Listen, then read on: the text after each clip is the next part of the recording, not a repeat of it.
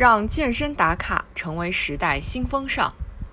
今年八月八日是我国第十二个全民健身日。近日，国家体育总局下发关于开展二零二零年全民健身日活动的通知，提出今年以推动全民健身、助力全面小康为主题。通过线上线下相结合方式，创新组织举办网络赛事和活动，满足人民群众对科学健身指导以及通过体育锻炼提高身体素质的需求。世卫组织研究表明，影响健康百分之六十以上的因素是行为和生活方式，体育运动是健康生活方式的重要内容。今年是决战决胜、全面建成小康社会之年，人民身体健康是全面建成小康社会的重要内涵。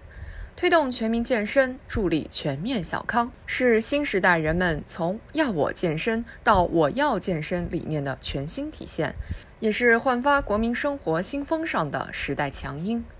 这场突如其来的新冠肺炎疫情，让人们更深刻地认识到身体健康的重要性。在线下健身场地关闭的情况下，居家健身、线上健身等方式受到热捧。很多此前不常运动的人尝试投身运动，让健身打卡成为生活的一部分。国家体育总局委托第三方机构开展的网络热度调查显示，居家健身成为疫情防控期间全民健身第一网络热词。人们健康观念的变化，引领了健身方式的改变。在疫情防控常态化形势下，不少人借助线上资源，结合线下练习，帮助自身健身不打折。各地通过形式多样的线上健身视频展示、云健身、视频教学、线上比赛等，不仅丰富了人们居家生活，增强了身体素质，更重要的是，在潜移默化中推进了健康教育，让更多人体验和收获到了健康和快乐。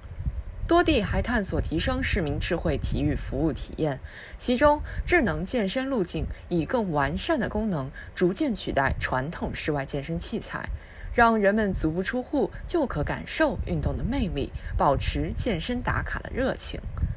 正因为如此，今年全民健身日活动提出创新线上加线下相结合的组织形式，目的就是通过这种与时俱进的方式，普及科学健身知识，传播科学健身理，促进人们掌握运动技能，形成终身健身的习惯。专家建议，根据个人年龄、运动习惯、健康状况的不同，应建立更加细致精准的分类体系，科学指导居家健身。同时，研究开发居家健身项目组合，避免因项目单一引起身心疲劳厌倦、健身效果降低和局部疲劳损伤。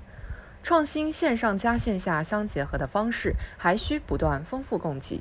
比如，今年全民健身日推出的“我与冠军 PK” 家庭健身项目线上挑战赛，点亮健康中国等不同形式的活动，满足了大众不同的健身需求。多地通过发放专项消费补贴，引导体育企业入场，重振体育消费市场，增设健身设施和运动场地等，为群众提供更好的健身条件。生命在于运动，一个健全的人既要有丰富的知识和文化内涵，还要有健康的精神和强健的身体。正如钟南山院士表示，体育锻炼要像吃饭睡觉一样，成为人们生活的一部分。让健身打卡成为新时代新风尚，天天都将是全民健身日。